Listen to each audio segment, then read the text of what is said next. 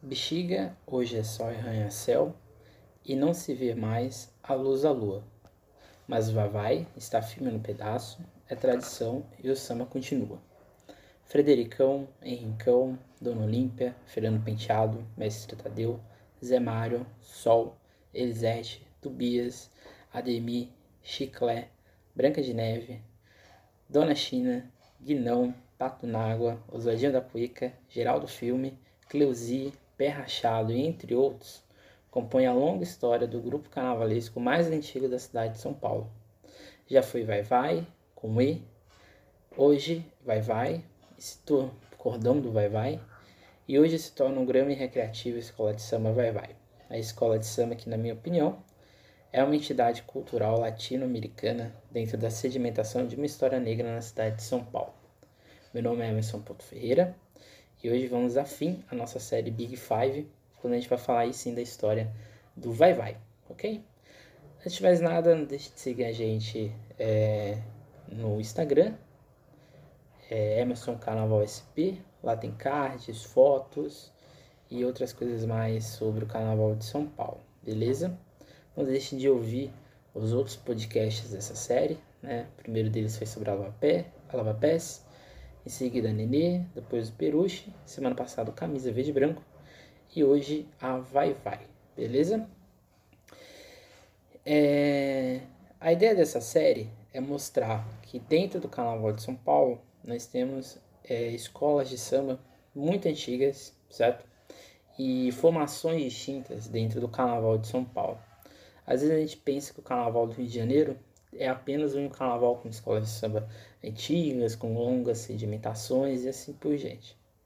Eu já vinha antes, né? Eu já tinha discutido que talvez o poder midiático das escolas de samba no Rio de Janeiro, né? O fato do Rio de Janeiro ser a capital do império e outros vários fatores talvez contribuíram para que é, se, criasse a ideia de que Santo, é, o Rio de Janeiro era o único espaço dentro do Brasil com escolas de samba antigas e assim por diante, que as escolas de São Paulo surgiram do nada. Mas não é bem assim, né? Ao longo dessas, desses quatro podcasts e no podcast de hoje, a gente vai perceber que dentro dessa cidade que estava é, em formação, essas escolas de samba ou esses grupos carnavalescos sempre existiram, eles sempre estiveram atuantes dentro, dentro da cidade e modificaram, seja seus bairros, sejam o comércio local, ou até mesmo o reconhecimento da região que estavam inseridos. Né? Foi a Lava Pés, que talvez das cinco escolas que a gente abordou aqui, seja a escola que mais sofreu com esse processo todo de oficialização. Mas é assim com a Nenê de Val Matilde, que é a escola, né? Mas é praticamente o bairro, né? Você lembra da Nenê, você já vê logo de cara a Zona Leste Vila Matilde. Peruche, mesma coisa, você lembra ali Casa Verde, Limão, Peruche, Parque Peruche, né? Você bate o olho, camisa, camisa verde branco, Barra Funda, é, Lago do Banana e assim por diante. E o Vai Vai, nem precisa dizer, né? O, a Vai Vai, ela traz dentro dela é, regiões da cidade que não existem mais, como por exemplo a Saracura, é, mistifica o que é a ideia do bairro do Bexiga, mistifica o que é a Bela Vista. Então, o bairro, é, entender a Vai Vai, entender essas, essas escolas de cordão, é entender exatamente os bairros, né? Foi assim com a Barra Funda e vai ser hoje com Bexiga, né? Então, o Bexiga, ou Bela Vista, ou Saracura, seja lá como você é, trata, eu trato mais com Bexiga, tá? É talvez o bairro mais negro e italiano é, de São Paulo, né? Parece que até uma contradição, mas quem já caminhou por Bexiga teve o prazer de ouvir uma roda de samba, uma criança na rua, o boteco aberto e ao mesmo tempo uma cantina italiana, uma nona na sacada e no meio disso tudo a vai vai. Falado que é a escola de samba deve automaticamente passar pelo que é o bairro, né, que ela está inserida, e que no caso do Camisa, né, como a gente viu no, passado, no podcast passado, e do Vai se torna um local cultural, social e histórico do bairro em que ela se insere. Giulia Vezzelli, que é uma italiana que estuda é, os bairros na cidade de São Paulo, ela diz que o Bexiga é importante não só pelas suas construções características e pelos seus belos palacetes, mas também pelo traçado de suas ruas e quarteirões, reveladores da história da formação da cidade de São Paulo. Ou seja, é um verdadeiro documento histórico que compõe a paisagem urbana da cidade. Porém, ao mesmo tempo, o bairro modificou a paisagem sonora de São Paulo, né? Desde Cordão e hoje como escola de samba. Por que isso é importante, né? Se você pega ali a Avenida Paulista, sentido MASP, né? É, indo para trás do MASP, né? Ou seja, essa parte né, da Vila Paulista indo em direção à Consolação, né? essa parte é, direita, se você descer ali, essa região ali, você vai perceber que é, a cidade deixa de ser larga né, nas avenidas e assim por diante, e passa a ter rua dentro de rua, ruas pequenininhas, casebres, casas germinadas e assim por diante. Ou seja, essa região, a região do Bexiga, ela é um verdadeiro documento histórico. Ela é, ela é uma verdadeira é, expressão cultural, artística é, do que é a cidade de São Paulo. Então ela modifica a paisagem urbana, mas também modifica a paisagem sonora, né? porque é, por mais que o Condão no Camisa tenha surgido em 1914, mas depois ele foi parado na década de 40, a Vai Vai sempre esteve a, a presente, né? sempre esteve é, no cotidiano das, dos acontecimentos que ocorrem é, dentro da cidade. Então é sempre importante a gente perceber que essas escolas de cordão elas fizeram dos bairros um forte, uma forte influência dentro da cidade e dentro é, do contexto que elas estavam inseridas. Ok? Então isso é importante a gente ter em mente. É, além disso, né, se a gente for parar para pensar, é... Bexiga tem a sua formação no século XIX. Mais do que isso, né? Era uma gama de relações diversas, né? Os imigrantes italianos vindos ao Brasil, os que não conseguiam ir para as lavouras ficaram é, nas condições precárias dentro da cidade. Uma parte vai para a região da Barra Funda, outra parte vai para a região da Moca, mas uma grande maioria fica na região da Bela Vista do Bexiga, certo? Do outro lado, uma leva grande de negros também viviam na região, mais próximos do rio Saracura. Hoje, ou seja, existia de certa forma uma estratificação, ou seja, uma divisão é, dentro do bairro de moradias. Então era uma região mais larga, né? até ali a década de 30, 40, quando a gente vai ter uma reorganização urbana pelo prefeito Prestes Maia em São Paulo. E por que isso é importante? Né? Porque é esse núcleo negro que vai ficar nessa região da Saracura, né? onde tinha um rio, é que vai exatamente fazer um, como podemos dizer, uma sociabilidade maior, né? essa mudança sonora dentro da cidade. Mais do que isso, né? Acho que eu, a gente pode ir até mais além. A região da Bexiga, que era uma região de passagem, né, de pessoas que estavam vindo do litoral indo para o interior, essa região, de certa forma, ela se torna um cartão postal da cidade de São Paulo e sempre foi. E hoje, mais do que isso, né, um cartão postal cultural, talvez, dessa cidade.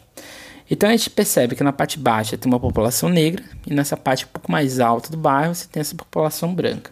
Só que quando se faz a remodelação da cidade de São Paulo, quando se é, destrói né, essas habitações mais pobres da cidade, que eram como tinham, tinham como objetivo né, afastar essa população negra dessas áreas centrais da cidade, só que não dá certo, né? Essa população negra sobe, ela vai se hibridizar, né, com essa população italiana e aí a gente vai ter a formação do que a vai vai. Na parte alta da cidade, né, contrastando com o que tinha na Bela Vista e no Bexiga, é, a gente tem uma outra realidade de cidade, né, uma cidade mais aberta, uma cidade com grandes casarões, é uma cidade que ali vivia uma elite, né, uma elite cafeeira, principalmente ali na região da Vila Paulista, e em partes da Avenida Consolação. Além disso tudo, o Bexiga era mão de obra, seja em indústrias na parte leste, norte e sul da cidade, ou até mesmo nos serviços existentes nas casas dos barões de café, tanto que o símbolo do vai-vai né, remete exatamente a esse período é, de transição monárquica e republicana, né, uma coroa e os homens de café. E essa explicação existe exatamente pela simpatia com a monarquia que boa parte dessa população negra existia, né, porque existia ainda esse esse mundo idílico que foi a monarquia que libertou a escravidão, mas é, que a, a Princesa Isabel era uma heroína, né? Tô que o 13 de maio sempre foi uma festa muito importante nesses grupos, nesse início do século XX. Depois a festa em si vai perdendo é, espaço, até mesmo significação, ok? Porém, este contraste era também aparente no carnaval, né? Como aponta Von Simpson, essa lógica social, né, entre brancos e negros dentro de um mesmo espaço pequenininho, né, porque por mais que seja grande, né, é um espaço pequeno, né, de atuação de várias realidades diferentes de sociedade, né. É, então existia uma ideia de um grande carnaval e de um pequeno carnaval, ou seja, um carnaval branco e um carnaval negro. Michel Certeau, né, um historiador francês, nomeia sua análise de cidade que existem os praticantes ordinários, né, que se encontram abaixo em uma classificação de um sujeito dentro da cidade que caminha sem um corpo definido e foge a uma totalização em um deslocal ordinário. Outro ponto que Setor coloca é o que ele chama de retórica da caminhada, em que cada indivíduo possui no deslocamento uma retórica que é escrita dentro de sua ação. Logo, nem sempre segue o que é feito na ordem do comum, mas segue atalhos e desvios do espaço urbano em uma arte de moldar percursos. É como se dentro desses quadrados, retas e nas diversas certezas que a cidade possui, esse praticante ordinário, por meio de sua caminhada, e em nosso caso no, no desfile, desse, desse uma nova configuração dentro do seu discurso à cidade. Caminhar é ter falta de lugar. É o processo indefinido de estar ausente e à procura de um próprio lugar. Aqui pegando uma frase do Michel Tsetou. O desfile de uma escola de samba é um momento de se encontrar em um lugar. É colocar o protagonismo desses poucos minutos nessas pessoas que ao longo desses anos vem construindo espaços e ocupando novas interpretações dentro da complexa rede social que é a cidade. A cada ano, as escolas de samba escrevem uma nova história, em caso aqui da Vai os Cordões, né, na década de 30, 40 e 50, em um momento curto de tempo, o seu lugar dentro do que o setor denomina de tecido urbano, dentro desse é, sonho, né, desse onírico que é o carnaval. Por que isso é importante, né? A Vai Vai é uma escola de samba que não tem quadra, ou tem, tem uma quadra, né, fica ali, ali perto da Avenida é, 23 de Maio, né, 9 de Julho, tem ali, tá ali também perto aqui, né, da, da Rua São Vicente, mas não tem uma quadra, né? É uma escola que não possui esse, é, esse, CP, esse CEP muito bem definido. A Vai Vai faz da cidade de São Paulo a sua quadra, né? principalmente as ruas da Bela Vista. Enquanto cordão, o Vai Vai sempre participou é, como escola de samba, é, como cordão, participou de diversas é, participações, espaços dentro da cidade, e isso vai exatamente moldar a escola. Então, por isso que a gente tem que analisar o Vai pelo seu deslocamento, por como ele se apropria da cidade de São Paulo. Então, aqui a ideia sempre, né, é mostrar que o estudo de uma escola de samba, né, porque a ideia também do podcast é mostrar como que você que está ouvindo aí, que talvez tenha interesse de pesquisar Carnaval de São Paulo, escola de samba, é, você entenda que não é simplesmente chegar numa escola de samba e estudar ela, né? Ou você ser de uma escola de samba e apenas esse ser o motivo de você estudar. É, estudar uma escola de samba é entender que cada agremiação possui características próprias, possui é, relações com a cidade diferentes que cada formação social, cada formação racial dentro de uma escola de samba irá interferir no fim dela, né? Que é o desfile ou até mesmo em ações sociais e assim por diante.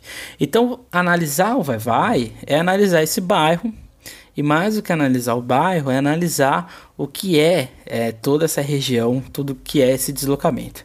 Então, assim, o bairro do Bexiga, que se remodela no início do século XX, remodela a própria ideia de sociabilidade entre estes grupos, que passam a ser um só dentro desse cotidiano de cidade. Então, esse deslocamento né, dessa gente ordinária, que não é ordinário no sentido pejorativo, mas de, uma, de pessoas que estão fora deste padrão social.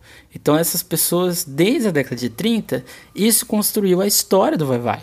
Né? O Vai Vai é uma escola que fez da rua o seu poema, ou, ou de certa forma, é, o seu livro, que ano a ano é contado de maneira diferente. São Paulo, até é, meados do século XIX, era praticamente uma cidade colonial, com aspectos de uma província bem tradicional, com a mescla de uma sabedoria local e com elementos religiosos em uma grande roça. Não podemos ver a paisagem sonora paulistana como um silêncio. Pelo contrário, a efervescência ocorria em determinadas épocas do ano. A constituição do carnaval paulistano é de permanências e rupturas, que se apresentam principalmente nas festas religiosas, com hibridações que ao longo do tempo foram se incorporando até a nossa atualidade, né? Como a gente viu, é, os caiapós aconteciam exatamente na região de São Paulo, né? Era exatamente corria dentro das igrejas, dentro dos processos de procissão. Aqui no Bexiga, a gente vai ter uma outra participação que é exatamente a festa de Nossa Senhora da Quirupita. Então, o papel do contingente negro foi de extrema importância dentro da, do carnaval, principalmente de São Paulo. O que é importante salientar é que os negros de São Paulo tiveram um pouco é, mais dificuldade em ser aceitos quanto grupo social. A massa negra paulistana manifestava seus ritmos de duas formas: uma por meio dos cânticos entoados nas ruas, nas vendas e nos trabalhos que conseguiam, e aqui principalmente a população furriada, que também auxiliava os trabalhos nas irmandades religiosas. Como José Geraldo Vince de Moraes aponta, é, durante os encontros, as ruas, os negros podiam entoar certos cantos de trabalho, como sempre fizeram nas lavouras ou nas atividades mineradoras, ou improvisar batucadas e danças no final do dia de trabalho. E como a Bela Vista sempre foi um bairro muito familiar, né? Quem aqui já foi no Bexiga sabe disso. Existem várias vendas, existem vários é, quitandas, né? Nessa época ainda mais, e que exatamente essa população é, vendia, né? E como boa parte da população negra precisava de um sustento extra, né?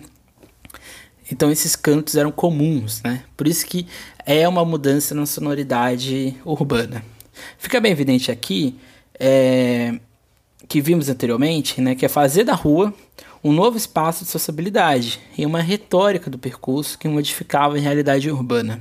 Esse aspecto é importante, pois as escolas de samba e cordões carnavalescos paulistanos, em sua origem, fizeram dessa retórica do percurso o meio de se impor em sociedade, ou seja, utilizaram o espaço público, principalmente periférico, para que sua musicalidade e ancestralidade fossem aceitas no corpo urbano paulistano que seguia um modelo europeu em uma cidade que não queria ser carioca e, consequentemente, não queria ter os festejos de badernas nas suas ruas. Esse carnaval branco da cidade de São Paulo era um carnaval elitizado e era um carnaval que era anti-baderna. Então, é, a baderna para eles era exatamente não ver essa população preta saindo na rua. Isso é um absurdo, né? Uma cidade como São Paulo, berço econômico do Brasil do século XX, é, a propulsora, a locomotiva do Brasil não poderia simplesmente ter no carnaval uma população, um carnaval ordinário. Então, é, o carnaval branco das cidades, carnaval de salão, carnaval do curso, era um carnaval que o branco saía na rua e o negro tinha que estar tá lá vindo ele, né? Apenas como um, um telespectador ou um espectador. Outro grupo que influenciou o processo de formação do carnaval paulistano foi a grande massa de imigrantes que vem para trabalhar nas lavouras de café. A população imigrante, de certa forma, possui influência direta ou indireta dentro da formação dos cordões, blocos e escolas de samba paulistana. Os imigrantes começam a chegar por volta do século XIX e com grande força no início do século XX e se hibrida, né? ou seja, se mescla com os costumes paulistanos, bem como inseriu seus costumes e culturas dentro do bairro. Isso é importante porque às vezes a gente pensa que a vai vai, né, principalmente hoje, né, é talvez mais difícil, mas é impossível você dissociar a formação da Vai, seja quanto cordão, seja quanto escola, e não entender essa realidade é, italiana desses imigrantes que existiam. Eles talvez não estiveram ou não estivessem dentro do processo de formação da escola, mas eles estavam incluídos dentro de todo o processo que existia é, na realidade é, do bairro. Então eles estavam presentes de alguma forma. Um exemplo disso é o Bexiga, de onde surgiria a futura escola de samba Vai Vai, oriunda da região de Saracura. O Bexiga tinha esse nome devido às vendas de um português que era passagem na região, né? O seu Bexiga. Seu sobrenome acabou pegando, mas além disso, a região era composta em sua baixa, perto do rio, por uma grande população é, negra. Opa! Uma grande população é, negra, é, que ali vivia na região de Saracoro, como a gente disse. Com o processo de imigração, o bairro iria mesclar as tradições italianas, mais a população negra, sem contar os diversos grupos existentes nos cortiços. Então, ou seja, a Bela Vista, ali no início dos anos 30, era uma confusão é, é, social, racial, cultural e assim por diante. Assim, em 1930, dentro do contexto do time de futebol da região, o Caicai, sugeriu o cordão carnavalesco do vai-vai, né? No início era com I. Que tinha esse nome porque os membros fundadores eram penetras nas festas do clube e sempre ouviu dos sócios que eles deveriam ir, né? Então eles diziam vai, vai e assim ficou vai, vai. Ou seja, fizeram da ironia o nome do cordão. Assim surgiu o cordão e a população imigrante. Iria se juntar aos negros é, na composição popular paulistana, que se repetiria em outros bairros, né, como a Barra Funda, que a gente viu na aula passada, né, tanto que lá surge né, o, o Camisa Verde. No Bom Retiro, que é uma população com um reduto grande de italianos, assim como a Moca e o Brás. E em regiões com presença de negros, como a Baixada do Glicério no, no Lava Pés. Lá, né, também tem presença de italianos e portugueses. Com o tempo, o negro que já era excluído dentro do corpo urbano vai ter que se acostumar ou mudar de lugar por conta do processo de imigração, o que denota a intenção de gerar um espaço branco e sem baderna e o corpo negro em um processo de embranquecimento intencional. A cidade já se apresentava diversas zonas de exclusão, com a vinda de imigrantes, os negros tiveram pouco emprego, a não ser o de serviços de casa ou de força, né? Que exatamente é, seja nas indústrias, até mesmo no Porto de Santos, né? Muitas pessoas saíam da região de São Paulo, faziam bicos né, nos períodos de é, lavoura ou até mesmo é, em momentos em que a produção era maior. Né? Então as pessoas desciam, iam até o litoral e voltavam né, para garantir o sustento. Os imigrantes também estavam à margem da sociedade, porém tinham mais acesso a empregos formais e conseguiam ter suas próprias vendas. Além disso, a própria configuração geográfica da cidade era dividida de um lado os bairros das elites, afastados das zonas populares, e do outro os bairros de negros imigrantes, da população pobre existente, que contratava com os pequenos cortiços e casas improvisadas. O José Geraldo de Vince de Moraes também aponta que negros locais, negros libertos e ex-escravos, imigrantes italianos, portugueses e espanhóis trabalhadores vindos do interior da província carregados de uma cultura própria, iriam produzir imprevistos encontros e confrontos culturais e determinar imprevisíveis encontros culturais e determinar imprevisíveis formas de experiência humana. No século XX, São Paulo assume de fato contornos de um centro urbano com alargamento do seu perímetro é, né, da cidade, mas como consequência teve a pauperização de uma massa urbana. Então, ou seja, o carnaval, o, a cidade de São Paulo, né, o carnaval de São Paulo, né, nesses anos 30, 40, 50, ele é um processo que vai é, acompanhando a formação, até mesmo a reconstrução da cidade. No Rio de Janeiro, né, só para a gente passar, traçar aqui um paralelo, no Rio de Janeiro essa realidade já era imposta, né, porque ali nos anos 20 é, início dos anos 30, a cidade de Rio de Janeiro já estava reformulada a partir das reformas do, é, do Pereira Passos. Então, aqui em São Paulo, esse processo de reurbanização, de higienização social, ele é um pouco mais lento, ou ele é depois do que ocorre no Rio de Janeiro. Então, como acontece no Rio, o projeto de embelezamento da cidade é provocador do deslocamento da população pobre, Porém, os contornos da cidade, até os dias de hoje, é o de exclusão da periferia, um projeto de construção de uma cidade linda, né? Que ainda permeia as elites do município. Não é à toa que hoje São Paulo, é, as grandes discussões é exatamente de expropriação dessas regiões mais pobres, das periféricas, mas não há nenhuma possibilidade ou nenhum projeto de reinserção deles em outras regiões, em outras moradias de qualidade, até mesmo de é, condições menores de vida. Quando a gente vai falar do vai-vai na Bela Vista, a gente está falando de um processo que hoje é comum, né? Que é esse processo de é, demonização desses espaços periféricos. Só que, é, aqui de novo, né? Esses grupos né, carnavalescos conseguiram usar de uma resistência cultural uma forma de imposição deles perante a sociedade.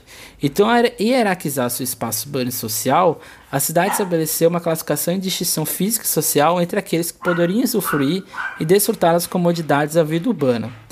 Mas como que desse quadro de vigilância e punição que a elite paulistana gerava, os batuques, as manifestações negras, surgem as escolas de samba, né?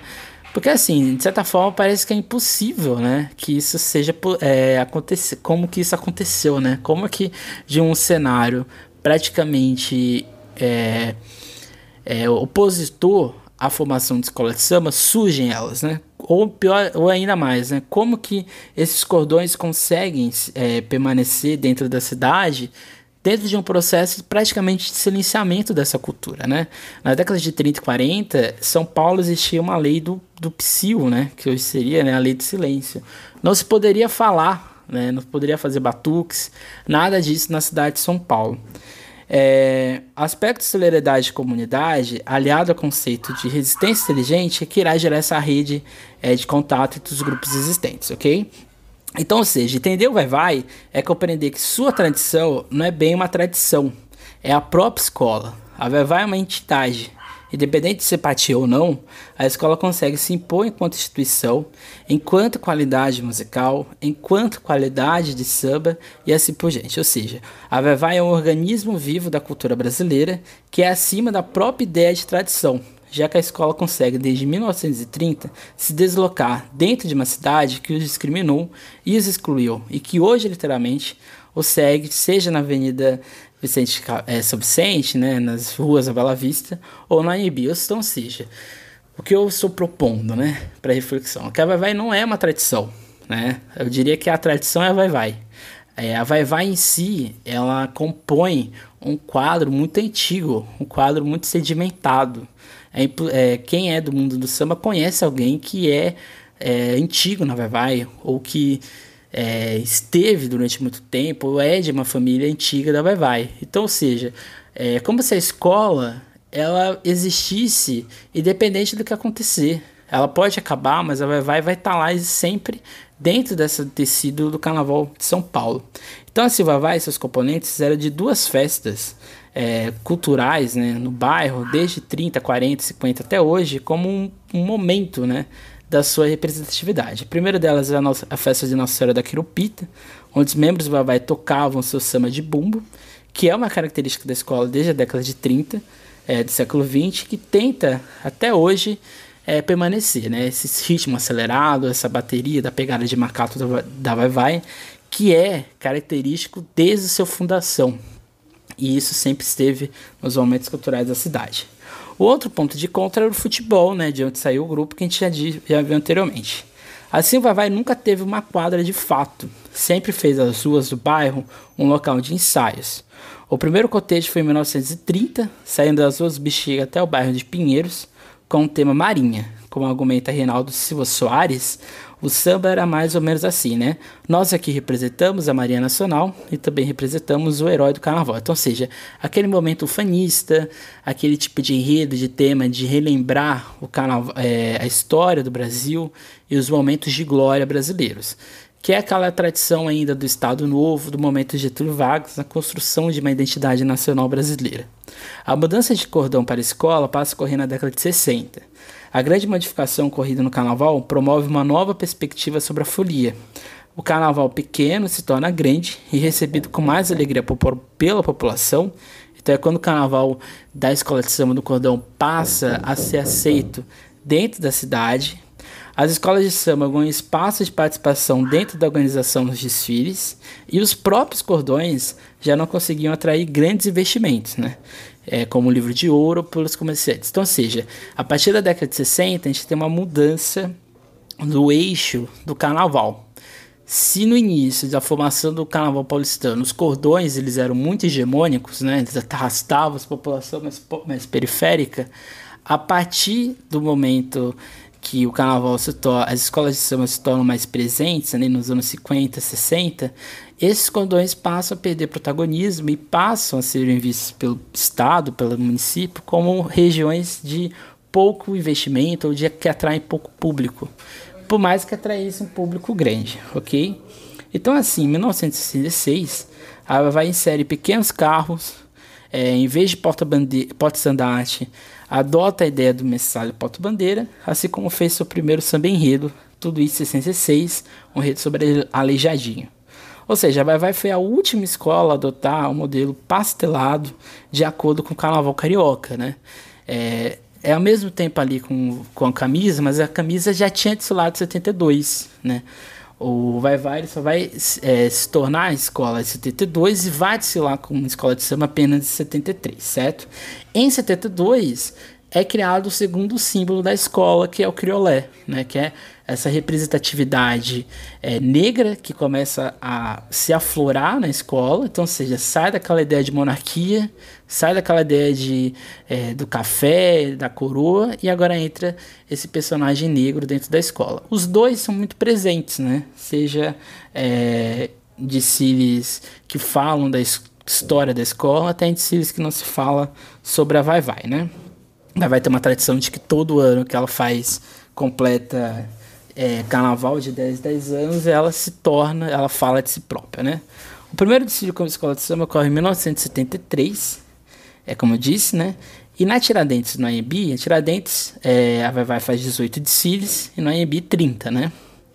É, desses 18 desfiles na Tiradentes, a Vai Vai é campeã seis vezes, vice-campeã cinco, e apenas sete vezes não ficou é, nem primeiro nem segundo. Já na AMB, a escola tem nove títulos, é a maior vencedora do AMB, é, dois, quatro, dois vice-campeonatos, dois, não, quatro vice-campeonatos, e ficou entre as cinco nove vezes, e ficou ali né, acima né, da sexta colocação seis vezes. Então a gente percebe que na Tiradentes, né, a Vai Vai desfila 18 vezes consegue seis títulos. Então é um desempenho, diria até que é, louvável. Como eu disse no podcast passado, é, a rivalidade entre Camisa e Vai Vai na Tiradentes é muito forte. As duas protagonizam, são protagonistas dos anos 70 e 80 dentro do Carnaval de São Paulo. Só que, diferente do Camisa, a Vai Vai consegue se readaptar à lógica do AMB. Né? Ela é campeã nove vezes, é a grande campeã na década de 90 e por mais que tenham poucos vice-campeonatos, é, a Vai sempre foi atuante dentro do Carnaval de São Paulo. O primeiro título foi com o samba né, sobre o Neo Rosa, em 1978. É, o primeiro bi ocorre entre 81 e 82, né, com o desfile de 82, né, o Orum aí, que é fantástico, talvez um dos melhores da escola. Entre isso, né, tudo, né, o desfile de 1974, da Onça Caetana, e a Água de Cheiro, em 1975. É, que, do meu ponto de vista, né, são dois desfiles, dois sambas muito bons, né? De 84 da Onça Caetana e Água de Cheiro de 85. Depois vem um tricampeonato entre, entre 86, 87 e 88, né? Entre eles, né? É, Volta ao Mundo é, é, da Vai Vai, né? Volta ao Mundo em 30 minutos, se não me engano. É, o Jorge Amado e assim por diante. No AMB são os títulos talvez mais é, questionáveis para alguns. Para mim, todos os títulos da Vai Vai no AMB, com exceção de 2001, a gente pode dar uma questionada, tá? É, 93 e 96 a escola vence né, no AMB. Mas entre no, é, 91 e 94 a gente também tem alguns desfiles, né? Como, por exemplo, é, é, de temática africana, né? Principalmente de 91. Aí a gente vê um tetra, né? Esse tetra que começa lá em 98 e termina em 2001, né? Que para mim é, em 99 gera o melhor desfile da Vai Vai, que é o Nostradamus, é, tanto de desfile quanto samba, quanto em estética, tudo. É um desfile praticamente perfeito. Se desfilasse hoje, poderia ter condições de brigar por alguma coisa. Tem Banzai Vai Vai, Vai Vai Brasil e o Rede Sobre a Luz de 2001. Aí, né, de certa forma, a escola passa por algumas crises, né? Quando a escola em 2002 tenta o pentacampeonato, que seria algo inédito dentro do Carnaval de São Paulo, a escola faz um desfile sobre o sete, que é um desfile desastroso. Depois vem um desfile sobre o cavalo, que nem se diga. Em 2004, quando a escola faz até então sua pior colocação, quando ela falou do bairro do Bexiga, né? Quando ela ficou em 11 lugar. Foi a pior colocação da escola até então. E depois a gente vai passar por uma crise, que eu acho que se inicia em 2014, com aquele desfile sobre Paulinha, certo? Que para mim ali é uma crise, que vai caindo e vai caindo assim por diante. Porque por mais que a escola seja campeã em 2015, ela é campeã em 2015 pela força do samba. Né? O samba da Elis Regina é um samba antológico dentro do Carnaval de São Paulo e é um carnaval, e é um desfile que consegue se impor. acima de qualquer questão estética e assim por diante. Aí, entre 2017 e 2019, a escola vai promover uma sequência negra dentro da escola, é, com três sambas históricos, né? É, mas, né, o samba de, o enredo de 2019, né, que era o Quilombo do Futuro, perde na pasta, né, quando a escola é rebaixada porque fez uma coisa e na pasta estava escrita outra. Então, seja na década de 30, enquanto Cordão é, que sai no Bexiga, ou nos anos 2000, quando arrasta multidões, a Vai nunca deixou de ser ela mesma. Preta, histórica, luxuosa, elegante, partideira, uma verdadeira senhora, senhora que ano a ano evidencia que o samba de São Paulo tem história. O Vai sempre estará no pedaço e para sempre será o orgulho da Saracura. E então essa foi a ideia do podcast de hoje. Um podcast que talvez tenha algumas interrupções, porque aqui em casa a intimidade não existe, né? Então, é, talvez desculpem os barulhos, o cachorro latindo aqui, mas vida que segue, né? É, então essa foi a ideia da, da série Big Five. É uma série que tinha como como objetivo mostrar a história do Canal de São Paulo a partir dessas cinco grandes escolas, cinco escolas que, é, se a gente for analisar, a gente falou lá dos Caiapós, com Lava Pés, a gente terminou aqui com a Vai Vai, uma escola que fez o AMB o seu novo construção, certo? Então esse é o fim dessa série. A partir dessas que vem a gente inicia uma nova série que é um enredo na história. Então a gente vai pegar os enredos é, propostas para 2021 pelas escolas de samba que já anunciaram e a partir disso a gente vai fazer uma nova, uma, uma nova série e a gente vai, portanto, analisar historicamente os enredos propostos, vai analisar como essas escolas de samba já falaram ou não sobre esses enredos e ver, esperar ou projetar questões históricas que eles podem abarcar. É isso. É, Novamente, desculpa pelas interrupções, provavelmente ocorreram no áudio. Estou sem computador, então é, a gente está fazendo aqui pelo tablet. Então a gente está aí sempre com o objetivo de mostrar a história do canal para vocês sempre. É isso, até mais e tchau.